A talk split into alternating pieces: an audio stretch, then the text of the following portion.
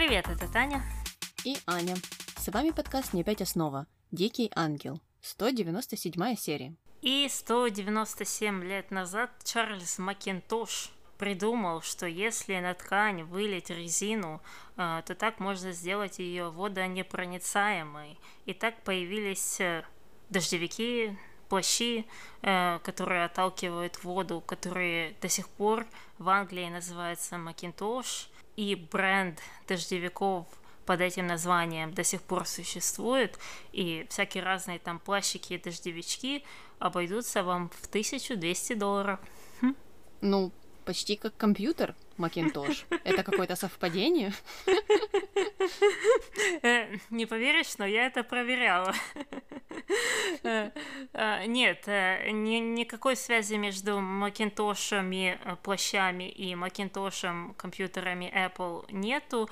Компьютеры Apple были названы в честь сорта яблок Макинтош. Это был любимый сорт яблок одного из э, создателей и проектировщиков первых компьютеров Apple Macintosh. А название плащей Macintosh пошло от фамилии Чарльза Макинтоша. Вот такое вот совпадение, не думаю. Э, но было бы еще веселее, если бы потом этот сорт яблок, он же был назван в честь какого-то мужчины или женщины, и вот его фамилия и фамилия вот того Макинтоша, они где-то бы сошлись в каком-то э, семейном дереве. Ты не поверишь, но я это проверяла. Название сорта яблок Макинтош пошло от э, фамилии селекциониста, который вывел этот сорт. Но нету никакой связи между этими двумя людьми. По, по крайней мере, я ее не нашла.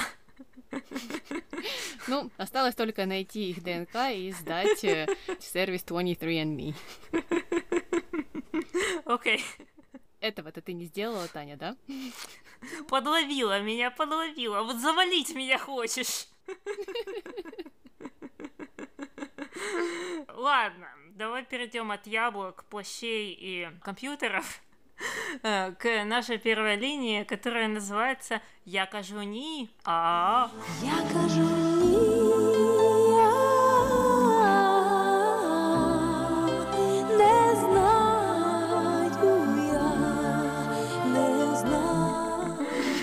И начинается это все с того, что с утра Э, Федерико и Бернардо вместе э, ищут Дамиана, не могут нигде его найти. Оказалось, что он закрылся в комнате и не хочет открывать, потому что он не хочет э, выходить, а это день свадьбы, у него болит живот, и он просто не может это пережить, потому что не хочет жениться. А, Феда стал говорить ему о том, что ну как не можешь, это же такой уговор, ты же помнишь, это все делается с целью э, политической. А, на что Дамиан сказал, что вообще готов отказаться от места в Конгрессе, но Феда тут решил подойти с другой стороны и как-то поиграть на его патриотизме, что ли, сказал, что он, Дамиан, нужен родине, и пускай он представит, сколько будет стоить его голос, э, когда я так понимаю, Конгресс будет голосовать за приватизацию, а еще, а еще вот эти путевочки, привилегии, э, турпоездки. Э, льготный проезд в общественном транспорте все-таки тоже. Да, мелочь, но приятно. Ну и Дамиан тоже так подумал и согласился.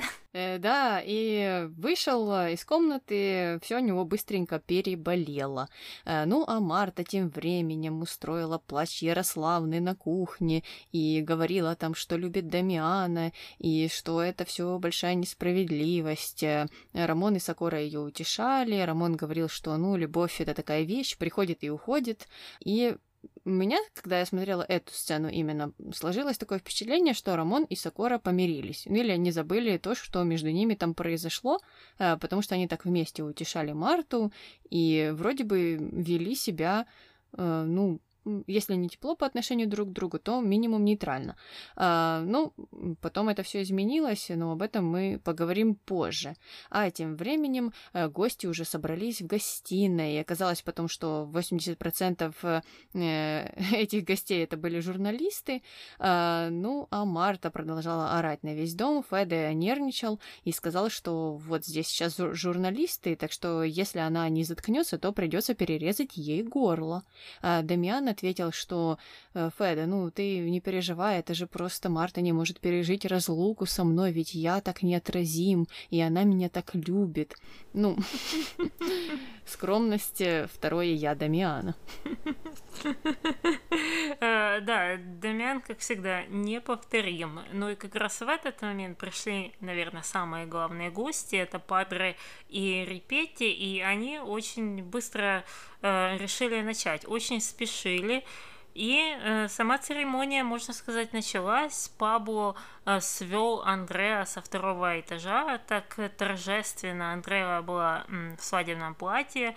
А, как по мне, неплохом. Оно такое было на одно плечо. Как тебе показалось? Да, да, мне тоже показалось, что неплохое платье, и, ну, вообще весь этот образ э, был, э, ну, довольно хорошим, и ей к лицу э, был и фасон, и фата такая интересная была, ну, не такая традиционная.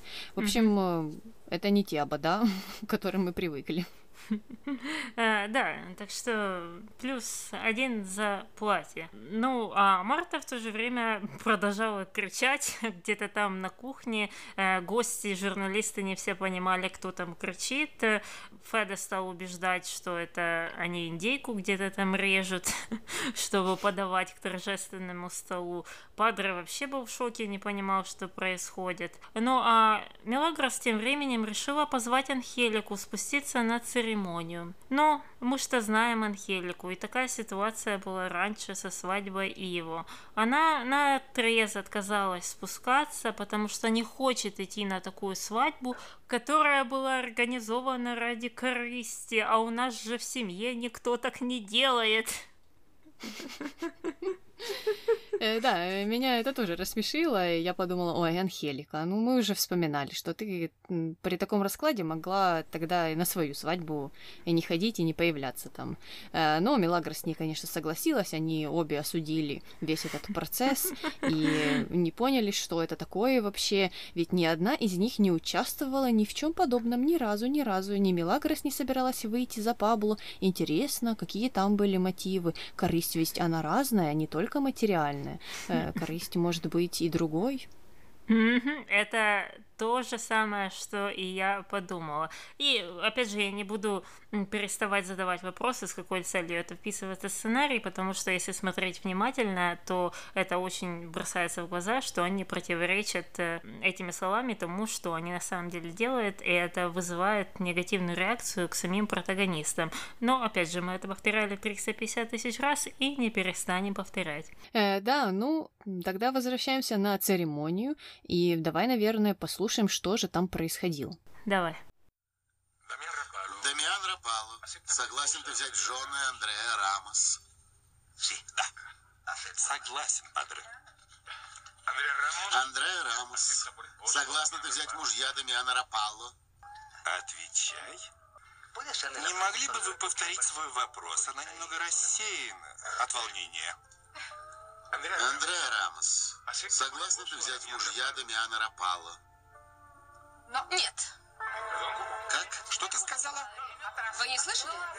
Я сказала, не выйду замуж за этого человека. Молодец, Андреа. Зрит в корень. Мы на данный момент не знаем, как ей удалось э, что-то узнать и почему она отказалась, но для меня это, честно говоря, было неожиданностью. Несмотря на то, что я как вроде бы помнила, что они конце концов не будут женаты. Но в то же время я не ожидала и не помнила, что это именно так э, закончится. Ой, я вообще забыла об этом, да, не знала, состоится эта свадьба или нет. А, да, Андрея как-то как-то узнала о проделках Дамиана и Луисы, ну и Феда вместе с ними, а, и вот отказалась э, выходить за него замуж. Э, эта информация быстро распространилась по дому. Берни сразу пошел докладывать всем на кухне, что там произошло, и что Андрея отказалась выходить замуж, а Марта сразу же обрадовалась и почему-то стала приговаривать, что ее котик ее никогда не бросит. И я подумала, причем здесь твой котик? Он согласился там два раза во время церемонии. Это из-за Андрея ничего не произошло, но Марте, конечно, было все равно, у нее какая-то, да, своя логика. Э, ну, а в гостиной все устроили разборки, стали кричать на Андрея, не понимали, как же, как же она могла не согласиться на это все. Э, Репетий вообще взбесился и сказал, что партия так просто это не оставит. Э, журналистов быстренько выгнали. Ну, и Луиса хотела вместе с ними выгнать Андрея, тоже из особняка. А, а Андреа ей сказала, что вряд ли вообще это получится. Ну, Падре сказал, что все, больше церемоний я проводить не буду, и я хочу Падре подловить на этом слове. Падре, ты обещал. Больше никаких церемоний в этом сериале. Я не знаю, конечно, он имел в виду именно в особняке, а возле особняка уже можно или нет, но я надеюсь, что он имел в виду, что в общем. И я очень бы хотела, чтобы это случилось. Ты накладываешь вето на свадьбу в этом сериале? Э, в этой семье вообще, между этими всеми людьми. Э, да, ну я с тобой согласна. Я тоже не верю ни в одни из этих отношений. Ну, может, кроме парочки. Но я не буду говорить, а, какие именно я имею в виду. Но Андрея не поддавалась на все вот эти провокации и не обижалась. Она просто решила всех созвать и поговорить с ними. И они собрались все в гостиной. А, Луиса э, стала фыркать и возмущаться, хотела, чтобы Андрея ушла, потому что она так подвела. Но Фада стала ее защищать. Он не хотел посетить всей видимости, чтобы та уходила. А Репетти, в свою очередь, позвонил представитель партии, до которого уже дошли слухи об этой свадьбе, о которой он услышал по радио. Я так и представляю председателя партии, который настроился на э, радио Промень. Такой, о, свадьба Рапау.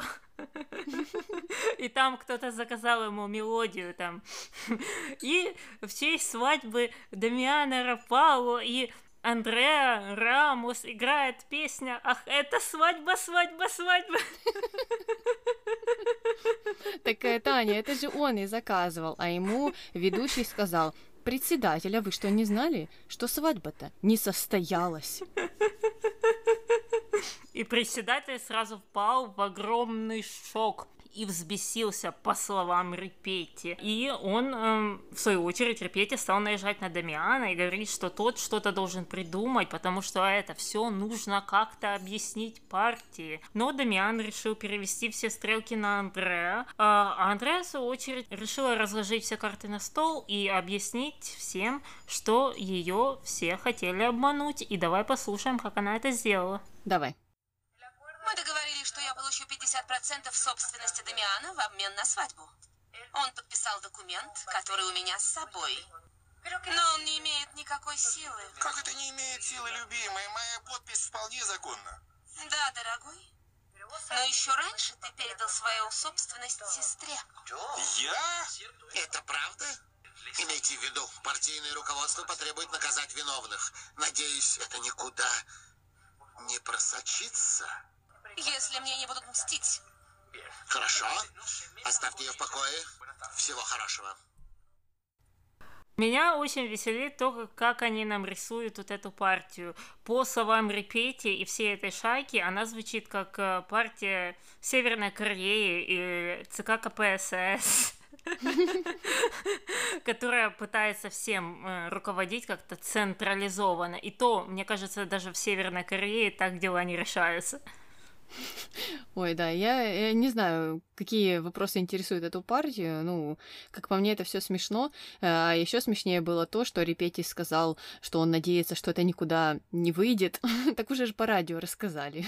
Откуда председатель партии это узнал? Это какое-то секретное радио?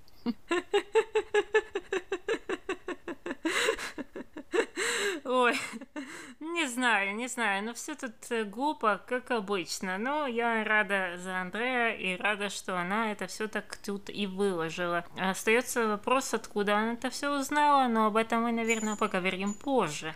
А пока мы переходим на нашу вторую линию под названием «Секреты женской гигиены». И мы начинаем это очень интересно, смешно и странно, потому что Феда и Дамиан собрались в гостиной, сидели на диване, что-то выпивали и обсуждали, причем так заливаясь и смаковали вот ту историю, когда Феда пошел на свою квартиру, увидел там Рокки и Лину вместе, и они потратили, наверное, пять минут этого сериала, чтобы обсудить, какой Рокки молодец, и что он захомутал Лину. А Лина так это вообще надела на себя белое банное полотенце, и это ж просто так секси-секси, по крайней мере, по словам Феда. И это все выглядело очень комично, с одной стороны, а с другой стороны, попахивало каким-то фетишем, фетишем по поводу банных полотенец со стороны Феды. Э, да, да, смешно было слушать, и правда такое ощущение было, что Феда впервые видел женщину э, в полотенце. Mm-hmm. ну и как раз в этот момент в особняк пришел Бобби, и Феда вместе с Дамианом стали и ему уже рассказывать, э, что там произошло э, в квартире Феды. Э, и говорили, что Лина, Лина была такая красавица, прям как в рекламе мыла. Я сразу же вспомнила рекламу мыла Камей или что-то вроде этого. Аня, а тебе смешно, смешно вот мыло Камей, а его перестали выпускать в США, оказывается, буквально там 10 лет назад, а оказывается это первое мыло э, в США, которое выпустили специально для женщин. Ну, или, по крайней мере, так рекламировали маркетологи, говорили, вот, мойся мылом Камей, и ты станешь настоящей женщиной. Ну, знаешь, как они делают. И э, стали выпускать его в 29 году, и бабушки, ну, которые сейчас, конечно, бабушки, они подсели на него, всю жизнь мылись этим Камеем, а потом бац, и его прекратили выпускать. И бабушки растерялись, что же делать? И я читала такую смешную статью на Нью-Йорк Таймс, там, где эм, мама этого журналиста ему звонила, а, а ей уже за 80, и жаловалась, что нигде не может купить мыло Камей, и что ей теперь делать со своей жизнью. Э, ну, кстати, для вот этой мамы у меня есть хороший совет. Если у нее в городе есть э, магазин э, или сеть магазинов под названием Patel Brothers, то ей нужно туда, потому что я буквально недавно там была и просто там гуляла рядами, и я увидела там это мыло. Так это получается, наверное, уже импортируют из Индии, то есть это э, мыло было произведено на рынок азиатских стран, ну и на наш рынок они до сих пор производят. Так, наверное, да? Угу. Угу. Ну, ладно. Что-то мы отошли от темы. Возвращаемся. Э, Бобби слушал, слушал вот это все про то, как выглядела Лина в этом полотенце, как в рекламе мыла Камей, и долго не понимал, о чем же разговор, но потом в один момент до него дошло, что Лина как вроде бы ему изменяет сроки, и он очень разозлился по этому поводу. Угу. Ну а в это же время на кухне Рокки и Лина объясняли Сокора, что там Рамон пытался сделать и как он пытался спасти Рокки, и говорили, что она неправильно поступила, когда дала ему пощечину. И как раз э, на кухне объявился Бобби, набросился сразу же на Лину. Э, Лина ничего не успела объяснить, она вообще сначала не понимала, что происходит, он там и на Рокки прикрикнул и ушел. Лине стало очень грустно, но всем было все равно, потому что если Бобби такой дурак, что не выслушал, значит, он и дурак. и не нужно за ним бежать. Э, ну, не знаю, не знаю. Здесь, конечно, мне Лину было жалко, и я не думаю, что там не нужно за ним бежать. Объяснить эту ситуацию все-таки нужно было, потому что, ну, откуда Бобби знать? что к чему. Mm-hmm. Да, он со своей стороны тоже не прав, но и Лина, в принципе-то, должна была с ним объясниться тоже. Только не в этом сериале. Э, ну и как раз самый неподходящий момент Анна опять вступила в бой. Она пришла э, в особняк, э, и Виктория подговорила ее пойти пообщаться с Бобби. Что она и сделала. Только она не э, стала с ним общаться, она сразу приступила к основному, к поцелуям. Бобби сначала как вроде бы не был впечатлен и был немного шокирован, а потом он видел, как мимо проходит Лина, э, которая их заметила, и стал активно с ней э, целоваться и перестал опираться. Ну и чтобы добавить э, соль на рану, попросил Лину принести им кофе. А Лина согласилась, но в то же время расстроилась и расплакалась. Да, ну вот такая печальная история. А Феде, ну не мог остановиться. Он просто впечатлен по самые уши. Он пошел в офис и стал уже с Андреа общаться о Роке и Лине и обсуждать эту историю, и рассказывать опять все в подробностях, и говорить, что он так рад, что э, дочь не спит с шофером. Опять, опять вспоминал Лину в полотенце, и как она вышла э, из ванной, но а, Андреа там расспрашивала, расспрашивала его, и в какой-то момент Феде очень резко осенило что-то, и он э, вдруг стал говорить, что что-то там невозможно, и что они его провели, э, и побежал домой. Э, сказал на выходе Андреа, чтобы та позвонила Берни, и чтобы тот, в свою очередь, не выпускал никого из особняка. А Берни, конечно же, сразу же приступил к выполнению инструкций и не выпускал Луису из особняка. Но между ними там э, приключился такой смешной диалог. Луиса очень злилась, Берни ее не выпускал, но та все-таки прорвалась, назвала его всякими обидными словами э, и ушла.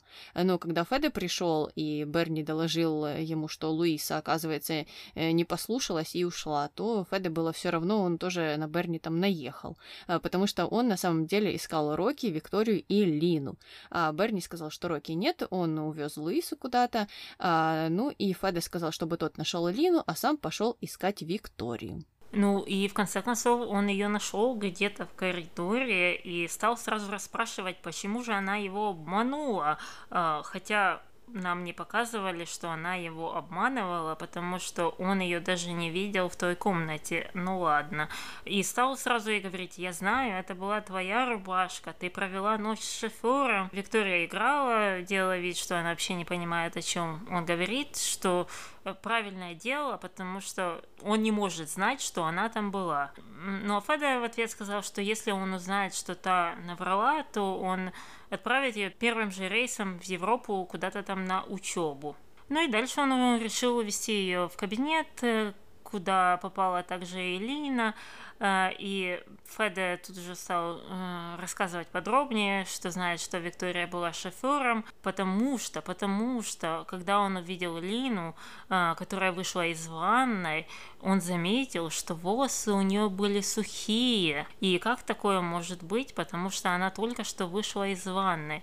На что Лина справедливо ответила, что она-то вообще-то не моет свою голову каждый день. Ну а Виктория, воспользовавшись этим моментом неловким, пошла в наступление и стала наезжать на Феда, говорить, что как? Ты, отец, можешь спрашивать у женщины такие вопросы, что она там делала в ванной, это же м- вообще неприлично. И она так хорошо по нему проехалась и э, так э, ненароком увела Лину, а Феда остался таким образом один в кабинете и как вроде бы чувствовал себя неловко в конце концов, что он задал такой вопрос. И я согласна, вопрос дурацкий, и сухие волосы из ванной мало что доказывают. Mm-hmm. Да, я тоже подумала, что это очень странная логика. Э, ну, понятно, что сам вопрос э, может быть, и не считался бы таким неприличным, он просто был дурацкий. Ну, mm-hmm. не помыла голову и не помыла, не хотела, вот и все. А, да, но Виктория молодец, э, хорошо воспользовалась этим моментом. А, ну, а мы заканчиваем здесь и переходим на нашу третью линию, которая называется Wonderful Life.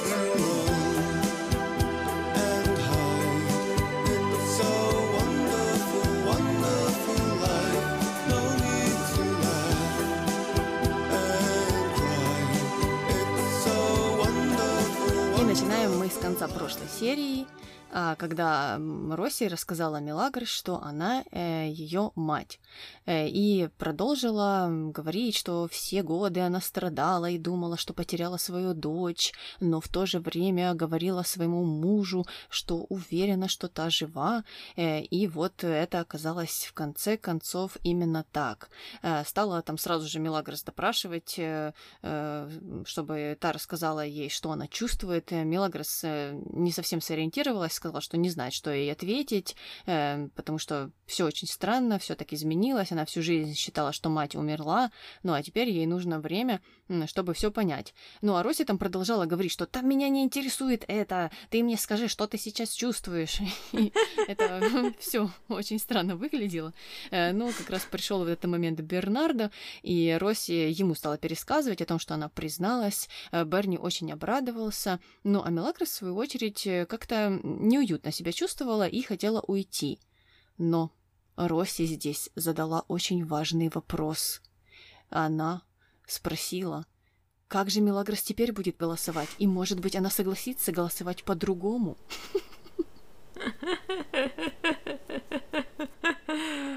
Ой, совсем не подозрительно, совсем. А так, если это послушать со стороны, эм, все, все идет очень логично. Три минуты назад она признается, что она твоя мать, и дальше она просит тебя проголосовать по-другому. И эти 15% Мелагрос, они повлияли бы на конечный результат, да? Это был бы решающий голос, получается? Ну, там, опять же, сложно сказать, потому что эти же проценты, они перетекают из одного состояния в другое э, во время mm-hmm. каждого голосования. Но, наверное, она надеется, что раз Мелагрос так проголосует, то, возможно, и Феда тоже так проголосует. То есть там она потянет за собой уже почти всех. Э, ну, mm-hmm. но, э, да, компания потеряла миллионы, и все так плохо. Ну так это же не то, что Феда там уговаривал Милагрос э, проголосовать так, как он, или, ну, что кто-то ее переманил на свою сторону. Она же сама была изначально против этого ТЦ. Почему сейчас она должна изменить свое мнение? А, ну ладно, их детей этих, э, пофиг на них, пускай играют где-нибудь еще, вон в монастыре сколько места. Буду теперь голосовать вместе с мамой. Ну, как-то для меня это все равно нелогично. Да, совсем нелогично, потому что, как ты говорила в прошлом выпуске, Феда перешел на ее сторону, а а, не она на его. И почему-то Россия это упускает и идет к неправильному человеку за услугой, если это так можно назвать. Ну ладно, в конце концов Мелагрос никак на это не ответила и ушла.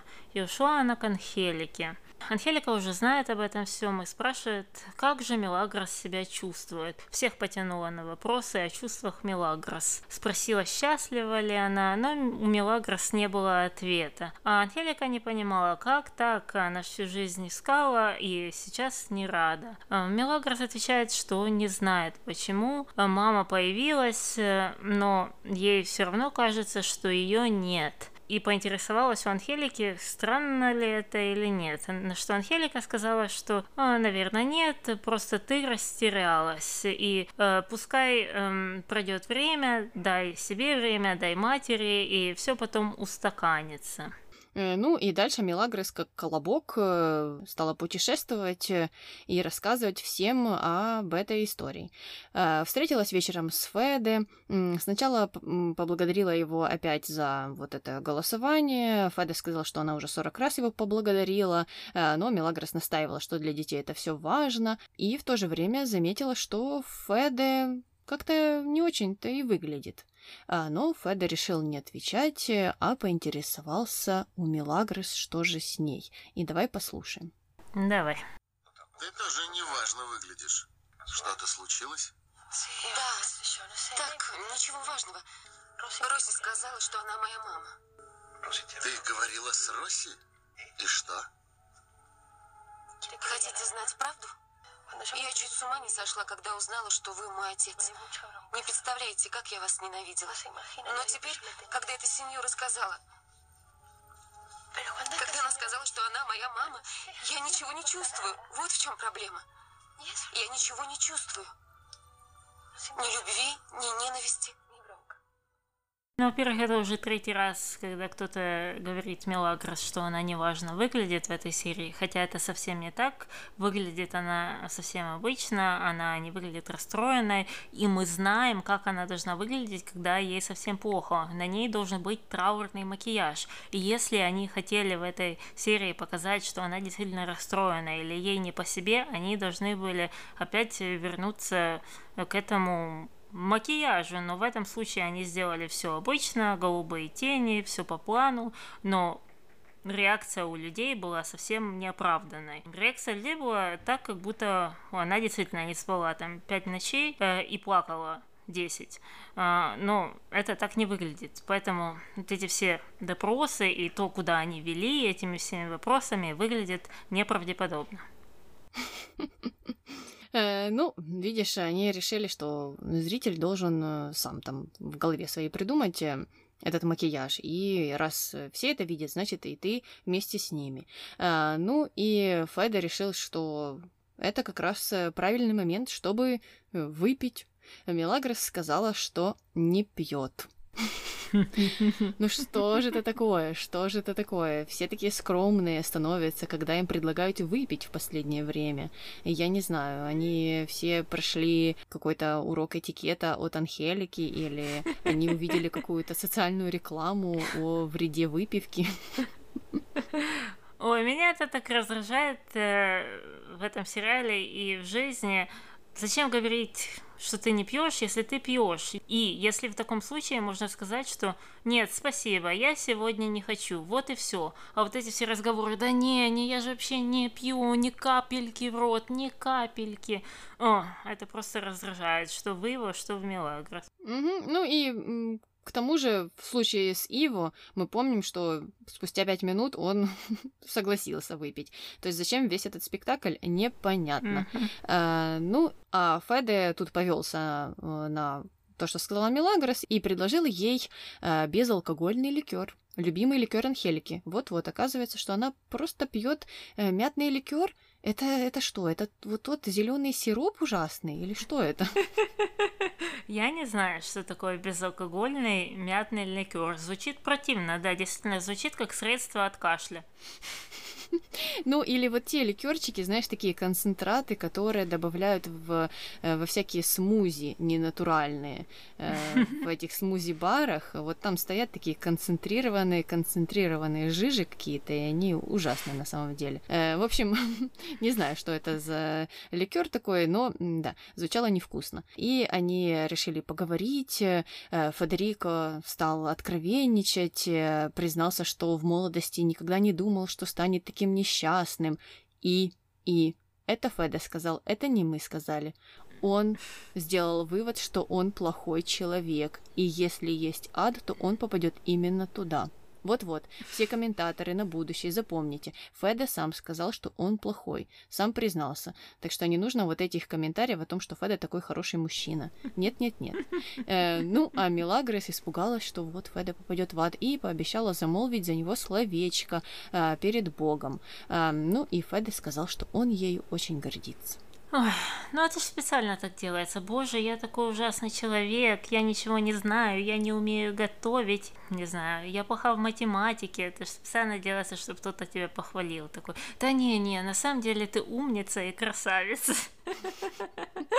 Ну, и у него это получилось. Милагра сразу схватилась за голову и стала там молиться уже за него. Он добился своего результата.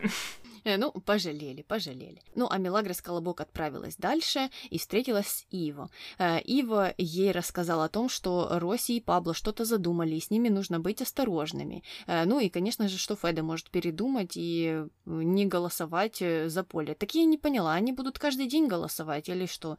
Уже ж проголосовали, ну хватит, может быть. Ну, ладно. У Ива появилась идея, он сказал, что надо срочно найти новый участок и за него уже проголосовать. То есть за то, тот новый участок они всего единожды проголосуют, правильно, и забудут. Ну и для этого всего, конечно же, им с Мелагрос нужно собрать большинство голосов. Мелагрос сказала, что она этим займется, договорится с Анхеликой и Феде. Ива опять поинтересовался, что же она там такое делает, что же это за волшебство, и как ей удается договариваться с Феде, а, но Мелагрос не ответила. Иво тоже увидел э, незаметный макияж на лице Мелагрос э, и поинтересовался, может быть, какие-то проблемы. А, ну, и та здесь уже призналась, что нашла маму, вернее, мама ее нашла, рассказала Иво всю эту историю, э, ну, и сказала, что это все очень странно. Иво, в свою очередь, был шокирован, не мог поверить э, в это все, поинтересовался, рада ли она. А Мелагрос ответила, что не совсем, потому что она очень страдала, рыдала, э, мамы не было и думала, что она умерла, а теперь мама появилась, но она как-то даже и не хочет с ней сближаться и не хочет ее поцеловать. А, да, это они уже делают пятнадцатую подводочку за эту серию и готовят нам к тому, что Мелагрос как вроде бы в глубине души своей чувствует, что мать ей не мать. Такие совсем не, не, не тонкие подводки, ну ладно. Ну, а Ива, послушав все эти истории Мелагроса, ее боли, побежал к Анхелике, потому что волнуется за Мелагрос. Но Анхелика подошла к этому немного с другой стороны, стала говорить, что ой, ну посмотри, какая у нее удивительная жизнь. Выросла в монастыре, никого не знала, родителей не знала, а потом вот так вот всех нашла и стала миллионершей.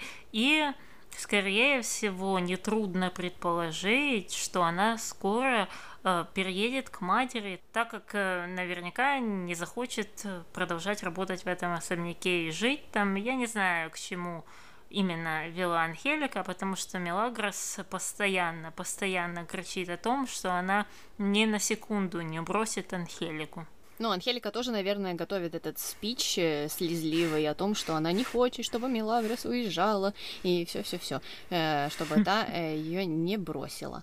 Ну и Ива переволновался сразу же, побежал назад к Мелагрос и хотел ей объяснить, что он не преследует никакие корыстные интересы, что он просто ее любит. Ну и Мелагрос это все очень рассмешило, и это и вправду все было очень странно, потому что Ива, ну ты две минуты назад об этом узнал. Ну как ты до этого мог преследовать э, какие-то там не такие интересы? А, ну и Мелагрос сказала, что она никогда о нем так не думала, и что она тоже к нему тепло относится. В общем, там были всякие обнимашки. А, ну и этот момент, он реально непонятно зачем был сюда вплетен. Да вообще за уши, за уши протянули. Мне показалось, что они хотели каким-то странным образом э, показать с очень хорошей стороны Иву, но опять же в таком месте, там, где это абсолютно не было необходимо.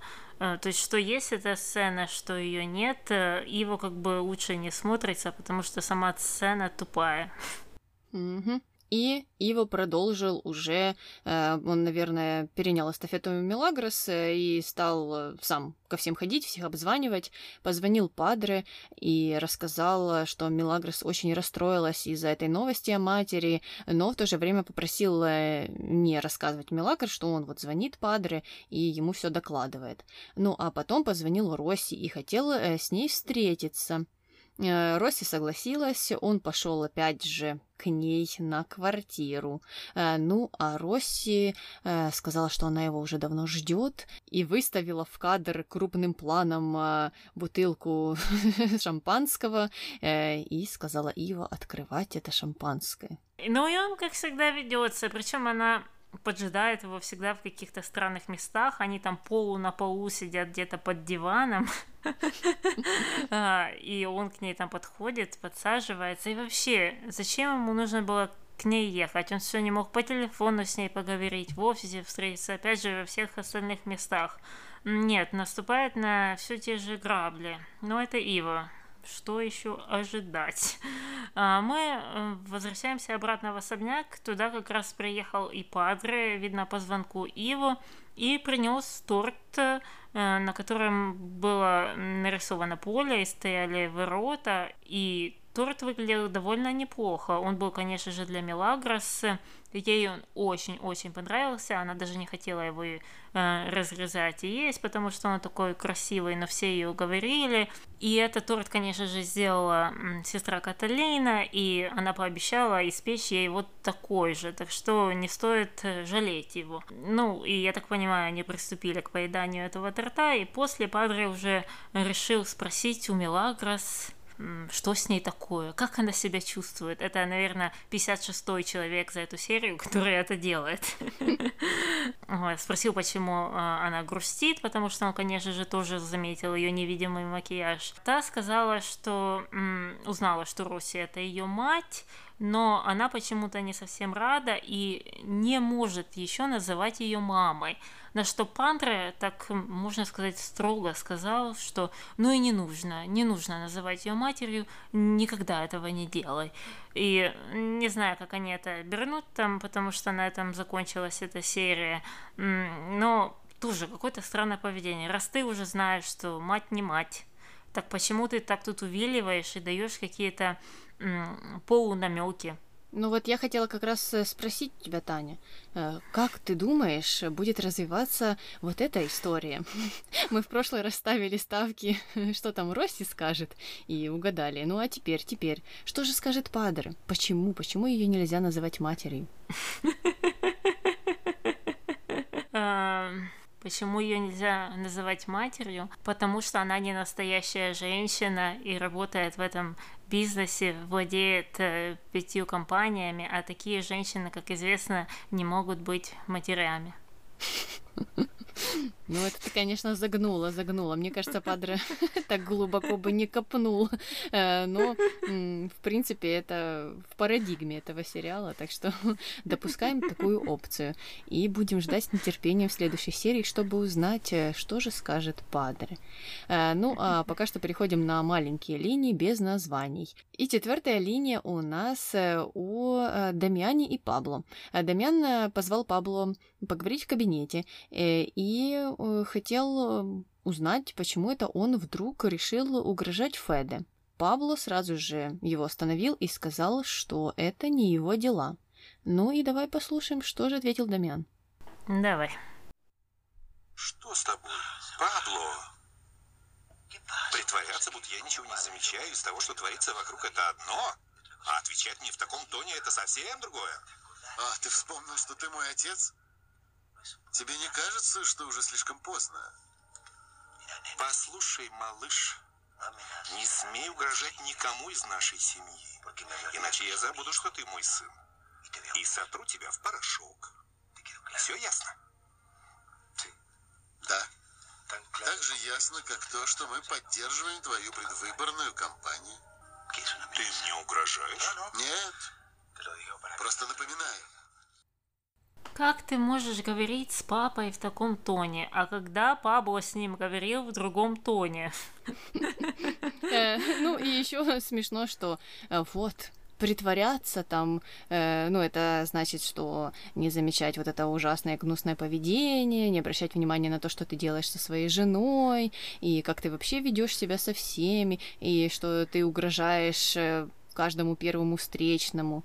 Это одно. Но с папой говорить в таком тоне, это уже вообще выход за все рамки. Это уже снос крыши просто какой-то, как ты можешь, Пабло.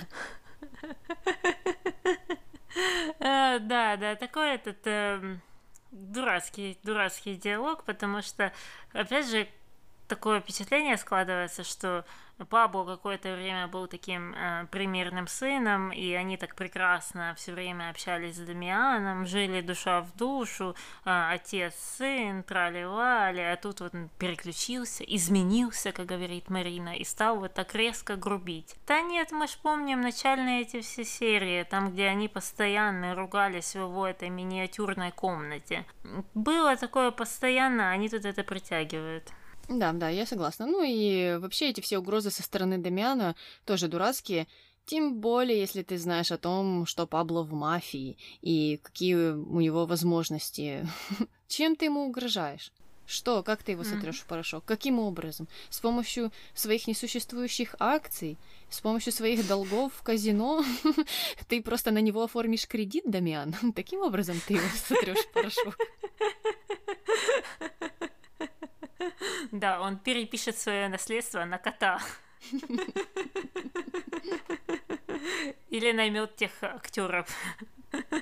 и что-то им скажет сделать. Я не знаю, что это же единственные его методы. Ну ладно, заканчиваем с Дамианом, переходим на нашу пятую линию. Она у нас об отношениях Сакуру и Рамона, о которых они как раз стоят на кухне и ссорятся. Э, Рамон взял и обиделся, что Сакура вот такая вот ужасная и не хочет уже выходить за него замуж. А, на что Сакура справедливо заметила, что он ей изменил и таким образом посмеялся над ней. А Рамон тут э, стал говорить какие-то странные вещи про культуру и что э, вот культура пришла популярная на эту кухню и благодаря ей они разбогатеют, потому что они как дуэт Пимпинелла.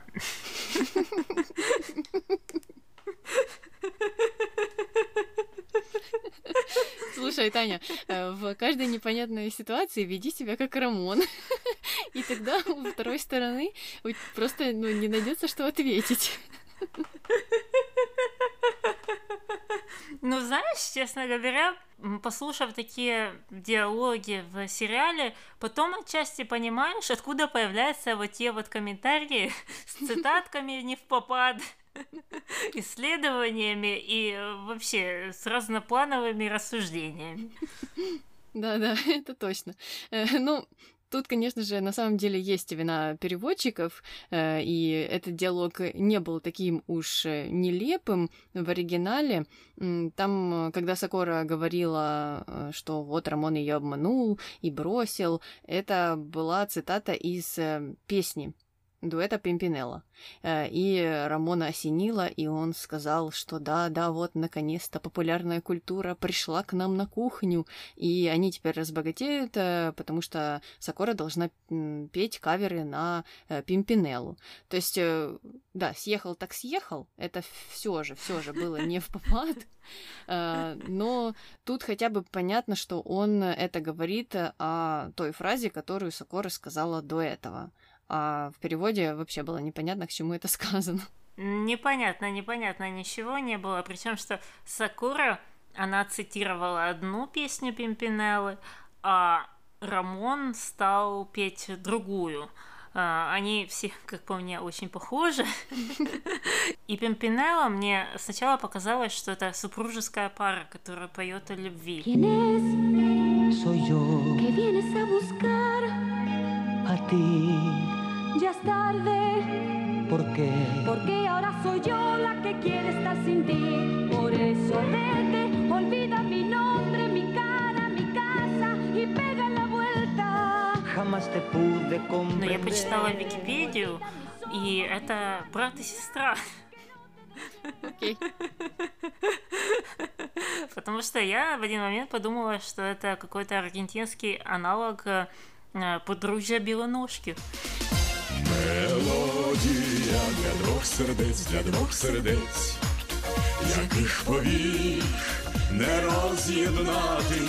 Мелодія для двох сердець, для двох сердець, яку нікому не відняти, її не всім дано почуть. Вот-вот, это то, о чем я тоже подумала, но да, такое открытие.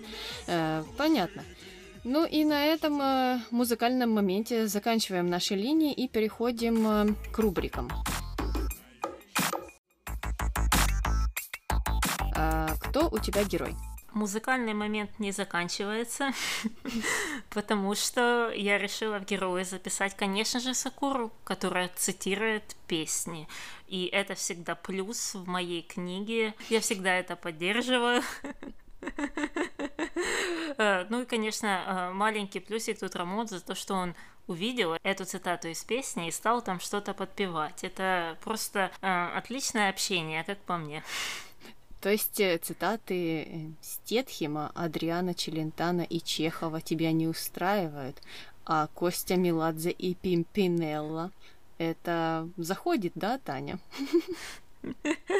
А, ты понимаешь, Аня, люди, которые цитируют э, Костю Меладзе э, и Пимпинеу, и даже Ива Бобула, ну никак не могут э, претендовать на интеллектуальное превосходство. А люди, как раз, которые цитируют вот этих типа знаменитых людей, делают это как раз с этой целью. Вот что мне не нравится. Понятно, понятно. Везде должен присутствовать юмор.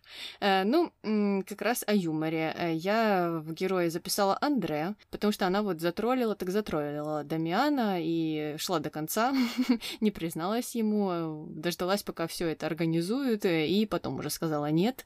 Ну и молодец, Дамиану тоже нужно ставить на место время от времени. Понятно, что у Андре там свои корыстные цели, но мне кажется, что этот поступок был уроком для многих, и в этом вся позитивность э, вот этой ситуации. Ну, и она корыстна в своих целях, и она этого никогда не скрывает. И в моей книге, опять же, это большой плюс. Ты знаешь, чего ожидать. Ну, ладненько, тогда переходим к злодеям. Кто же у тебя злодей? А у меня Рамон злодеем оказался. А, потому что Рамон э, не признается, что он обиделся Кору. Он сам обижается почему-то э, и строит из себя дурака, э, или, по крайней мере, строит какое-то непонимание и говорит, что не знает, почему эта Сокора вдруг э, передумала выходить за него замуж. Ну, почему, почему, Рамон, пересмотри вот несколько серий назад, там, что произошло, и узнаешь почему. Это мне не понравилось. Ну и также мне немного не понравился как раз вот этот музыкальный момент, потому что Рамон так, э, особенно в оригинале, немного снисходительно говорил, э, что вот, наконец-то поп-культура пришла к нам в дом, и якобы намекал на то, что Сокора там не разбирается в каких-то современных трендах. Э, ну, Окей, окей, Рамон, э, будем знать, что ты большой эксперт. Ну и как будто Пимпинелла — это современные тренды. Даже для 99 -го года это было стерео. Этот дуэт был знаменит в 80-х. То есть это тоже уже так э, нафталином пропахло чуть-чуть. Ну вот. А, ладненько, мо- моим злодеем на сегодня будет Росси из-за вот этого дурацкого перехода от сообщения, что она мать, к э, просьбе переголосовать за это поле или против этого поля. Э, это, конечно, совсем так неплавненько получилось, и сразу видно, что по-злодейски. Видно, куда она клонит э, и в какую сторону она хочет э, вести это все. И мне это не понравилось. Конечно, много вопросов к Мелагрос и ко всем остальным, которые еще не разгадали это все, хотя кто-то же прислал письмо Падре. Ладно, это, кстати, остается еще загадкой. Но все же, переходим к дуракам. Кто у тебя дурак? Дамиан, дурак. Э, ну, потому что он э, считает, что он может стереть Пабло в порошок. Ой, Дамиан, раньше думать нужно было, и пока там Пабло, возможно, не был мафиози, что-то бы тебе там и удалось как-то поставить его на место, но теперь вряд ли. И не нужно тут распускать перья. Э, я не говорю, что Пабло при этом красавчик, он негодяй, но Дамиан очень долго молчал. И в этом вся глупость его поведения. Э, нужно было сразу э, этот вопрос решать и не строить из себя человека, который не понимает, о чем там ему говорит Феда или Марина или Иво. Э, все уже все прекрасно давно знают, а Дамиан до последнего, до последнего там сидит и говорит, что нет, нет, ну что вы, это же все детские разговоры. Да, тем более он же все знает, он просто пользуется тем, что я так понимаю, Пабло предоставляет ему какую-то материальную поддержку в его политической кампании. Ну, тоже как-то вроде бы хочет посидеть одной задницей на двух стульях. А, как-то так. Но я записала вторую часть Дамиана в «Дураки». Это Марта, которая все еще предполагает, что Дамиан ее любит и никогда ее не бросит, выходя замуж за другую женщину. Хм. Э, ну, а мне кажется, Марта по этому поводу была в номинации дураков уже тысячу раз, несмотря на то, что серии прошли мы всего 197. И всегда та же причина и тот же совет. Э, чаще выходить из дома. Вокруг еще много таких же придурков, как их Дамиан. Их достаточно вокруг, можно найти другого. Эм, ну и все, мы закончили, я думаю, с нашими номинациями и можем переходить к мистеру Морковке, что он скажет по поводу банного полотенца Лины. Скажет две морковки, потому что полотенце-то не показали, и Лину тоже не показали, э, хотя могли бы так в тумане, в тумане с эффектами клипов 90-х показать, как она там э, в мечтах Феде рекламирует мыло Камей, э, но нет, мы не удостоились такой чести, э, поэтому всего лишь две морковки. Понятненько. Ну и все, тогда можем переходить к нашей последней рубрике. Это комментарии, которые, как всегда, прекрасны. Э, ну и у нас э, сегодня комментарии довольно однотипные. Комментарий первый. Невеста. Бывшая в употреблении очень много раз и многими мужчинами. Еще фату нацепила, строит из себя невинную девушку, а сама с кем только не спала. Ответ. О, -о, -о таких миллионы. Это вообще не удивляет. У меня вообще тут э, много претензий к этому комментарию, и я начну сначала, и это комментарий по поводу языка, на котором говорят девушки о себе же. Это бывшее в употреблении мужчинами, это что-то сродни отдалась, подарила кому-то что-то типа девственность, мне это звучит как язык XIV века, потому что никто никому ничего не дарит, никто никому не отдается, и никто никем не употребляется, а, когда ты не знаешь всей этой ситуации, потому что, а вдруг Андреа кого-то употребляет, а вдруг они друг друга по взаимному согласию употребляют. А тут, получается, ее так объективизируют, а, что это какой-то предмет, э, с которым что-то сделали, а потом выкинули. Хотя на самом-то деле во многих, и мне кажется, в большинстве э, тех отношений, которые нам показывали, в которых состояла Андреа, как раз она выходила из них в выигрышной позиции. Ну и если эти отношения, э, отношения взрослых людей, отношения по обоюдному согласию, то, опять же, о какой там отдаче или раздаче э, можно говорить. Э, ну и мне вот интересно, а выйдя замуж, девушка уже не отдается автоматически? Ну, если она по логике комментаторов до этого отдавалась, там продавалась, не знаю, что там с ней было, была в употреблении, то это каким-то магическим образом э, меняется, даже если это был один и тот же человек э, до и после замужества. Что, что меняется? Объясните мне. Штамп в паспорте все изменит. То есть, э, да, тут странная очень логика, мне непонятно. И да, непонятнее всего это то, что сами женщины о себе же это все пишут. То есть, mm-hmm. вот эти все термины, они применимы ко всем, и к вашим родственникам, и к вашим подругам, и к вашим знакомым, и к вам самим, получается. Э, ну, окей, раз э, вам так приятно себя описывать, то, конечно, на здоровье тогда критиковать не берусь. Угу. Ну и вторая часть о том, что она строит из себя невинную девушку, по фате это определяет. То есть, если ты фату надела, то ты сразу невидная девушка, ты сразу всем хочешь показать э, свою семикратную девственность, как это делает Милагрос.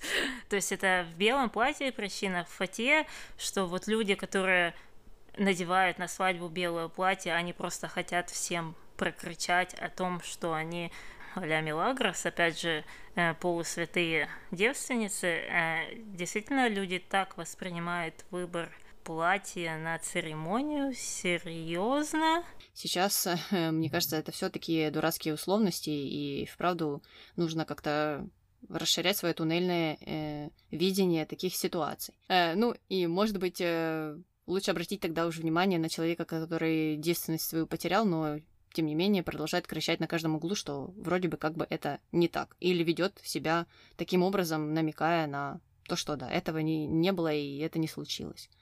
А, то есть это, да, это никого не смущает, но белое платье всех смутило. А что же они тогда про Мелагрос скажут в конце? Вот, вот же засада будет-то.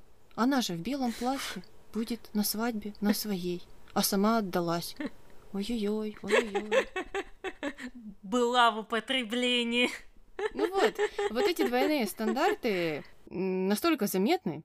Ну и по поводу бел- белого платья у меня есть быстренькая э, историческая справка. Самым главным инфлюенсером 19 века была, как известно, королева Виктория, которая одна из первых вышла замуж в белом платье. И когда она себе выбрала этот наряд, она сама себе его выбирала, вся ее семья стала кричать криком «Боже, Виктория, как ты могла опозорить всю нашу королевскую семью? Ты что, не знаешь? Вся наша семья выходит в ярких красках. Обычно мы же все выходим замуж в красных платьях, а ты вот пойдешь против нашей семьи в своем белом платье, как ты можешь?» Но она все равно настояла на своем, потому что ей понравился эм, этот наряд и этот цвет. И она все-таки вышла в этом платье замуж. Ну и так получилось, что эта свадьба быстро э, разошлась в массы. Это одна из первых э, королевских свадеб, э, которую э, много описывали в прессе, э, то есть о ней много говорили. И так оно дошло до высших слоев британского общества, и женщины на это посмотрели и такие, опачки, ну раз королева выходит замуж в белом платье, значит и мы так хотим, ну как Ким Кардашьян там сделала контуринг, и все хотят себе сделать. То же самое, только в 19 столетии. И до того, как произошла эта свадьба Виктории, женщины из высшего класса шли в магазин и покупали платье себе любого цвета, красного, зеленого, синего, черного, новое платье, и в нем выходили замуж, а потом еще носили его следующие 30 лет на все, на дни рождения, детские утренники, корпоративы, все, у них было это платье до конца жизни, оно было любого цвета. Ну и так э, эта мода распространялась, распространялась, дошло до низших слоев, и уже люди победнее стали эм, выискивать какие-то белые платья. До того, как это вошло в моду, они просто выбирали любое самое чистое платье без пятен из своего гардероба и в нем выходили замуж. Оно опять же могло быть любого цвета. Но так, э, за два столетия, можно сказать, эта мода разошлась фактически по всем странам. И это пошло от королевы Виктории. И к чему я это веду? Что за этой модой не лежит ничего про девственность, про невинность, про какую-то еще фигню надуманную, э, это уже легенды, которые сложились после этого какими-то вот э, туннельными людьми, с туннельным видением, которые уже э, привязывают белый цвет к чему-то там чистому, к такому, к всякому, что вот ты должна быть там супер девственницей, чтобы надевать белое, и только первый раз, когда выходишь замуж, а второй, так это уже позор, позор, и ужас и кошмар, и тебя надо закидать камнями. И если посмотреть на историю и м, вникнуться в нее, то оказывается, что люди закидывают камнями э, других женщин за моду, за просто то, что когда-то популяризировалось реально каким-то инфлюенсером. И все. И это так тупо, особенно когда я вижу иногда в интернете тоже людей там всяких актрис и кого угодно забрасывают. Вот она четвертый раз выходишь замуж и, и надела на себя там какое-то белое платье. Кошмар, кошмар, ужас, позор. И многие добавляют, что это антирелигиозно. Как так? Она идет против религии и надела на себя белое платье. И это вызывает, конечно, у меня истерический смех. Опять же, если ты знаешь историю происхождения белого платья. Так что к чему я веду? Нужно делать свои исследования, нужно проверять информацию и не э, ссылаться на всякие мифы, легенды, и прочую фигню, особенно для того, чтобы опустить каких-то женщин и рассказать им, в чем они, видите ли, должны выходить замуж, а в чем нет. Да, полностью согласна. Э, учите историю э, вместо матчасти. Ну, матчасть тоже нужна. Ладно. Комментарий второй. Видели, какое у Андрея платье? Верх прозрачный. Ответ. Ага, даже соски видать. Ну, я скажу больше, что если ты хочешь очень сильно увидеть на ком-то соски, то ты их увидишь вне зависимости от того, что надето на этом человеке. Особенно в этом сериале. Ой, э, да, э, ну, вот у человека задание было высматривать соски. Молодец, справился. Комментарий последний. Читаю комменты, все так накинулись на Андрея, якобы она страшная. У нее модельная внешность необычная для российского глаза. В Аргентине же считается обычной или даже красивой, потому что там большинство таких. Взглянуть, скажем, на жену Факунда Араны или Изабель Маседо. Не красотки, а просто типичной аргентинской внешности девушки. А вот Наталья Арейра или Вероника Виейра э, больше на русских похожи. Нам их внешность ближе, но и для любой страны они красотки просто. Или еще есть такая актриса Андреа Дель Бокко. Вообще от русской не отличить. Короче, о чем я? Мариана Ариас – хорошая актриса, красивая, просто немного нестандартная. Что-то просто обидно за нее стало.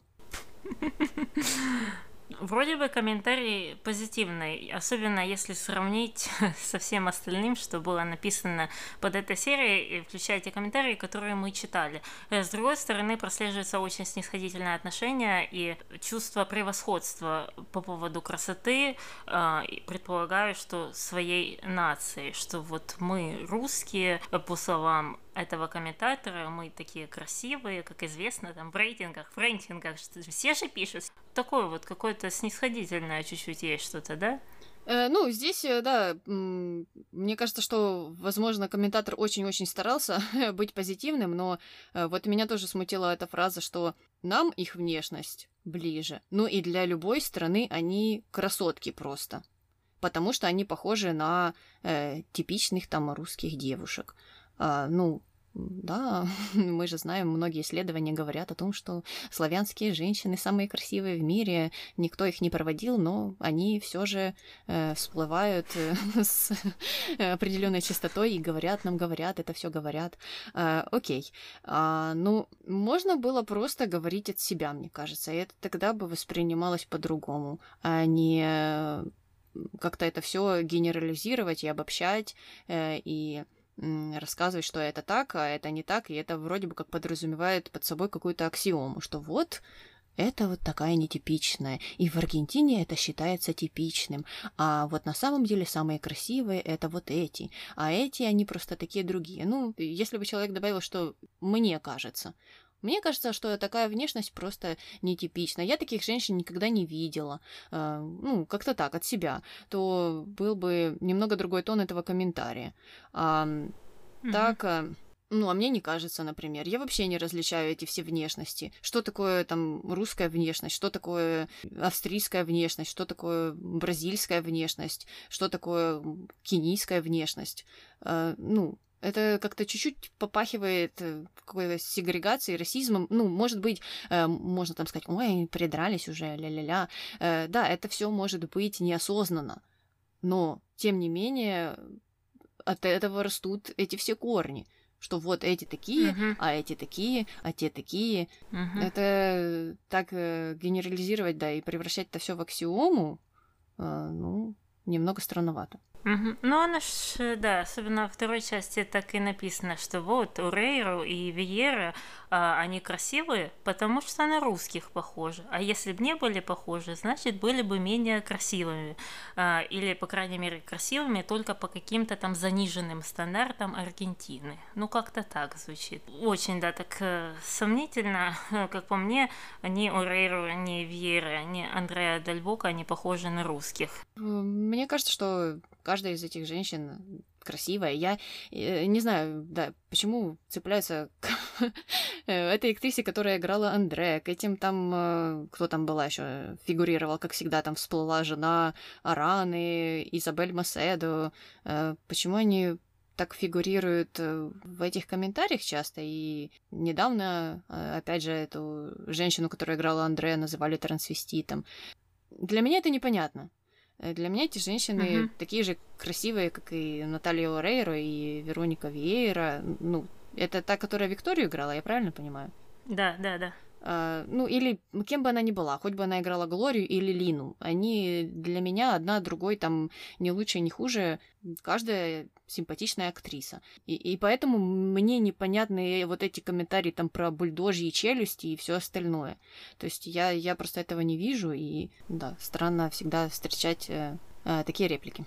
У меня такая же реакция, и я вообще не вижу тут в этом сериале, в принципе, страшных людей. У нас постоянно в комментариях всплывает, если не женщины, но чаще всего женщины какие-то страшные, иногда мужчины, вот там один лучше, потому что он красивее, и вот это такая э, концентрация на внешних факторах меня немного э, удивляет и чуть-чуть пугает. ну ладно. Давай сворачивать на этой теме, как всегда, на красоте эту лавочку и э, переходить к прощаниям. С вами была Таня и Аня. До новых встреч. Пока. Кики там жрет? Ну, жрет, скорая помощь ездила, все как обычно. Ну, скорая помощь ехала, как, по-моему, когда я говорила, или когда да, да, да, Это да, можно я... вырезать. Ага. А Все, она уже доела, доела. Китя, все. Ну, она как-то просто сегодня прям это. Я уже слышу, что ты уже и громче, и громче, и громче говоришь, а она все никак не остановится. Все, она сейчас пойдет на себя в зеркало смотреть. Сколько она поправилась. Это да, это нехорошее время.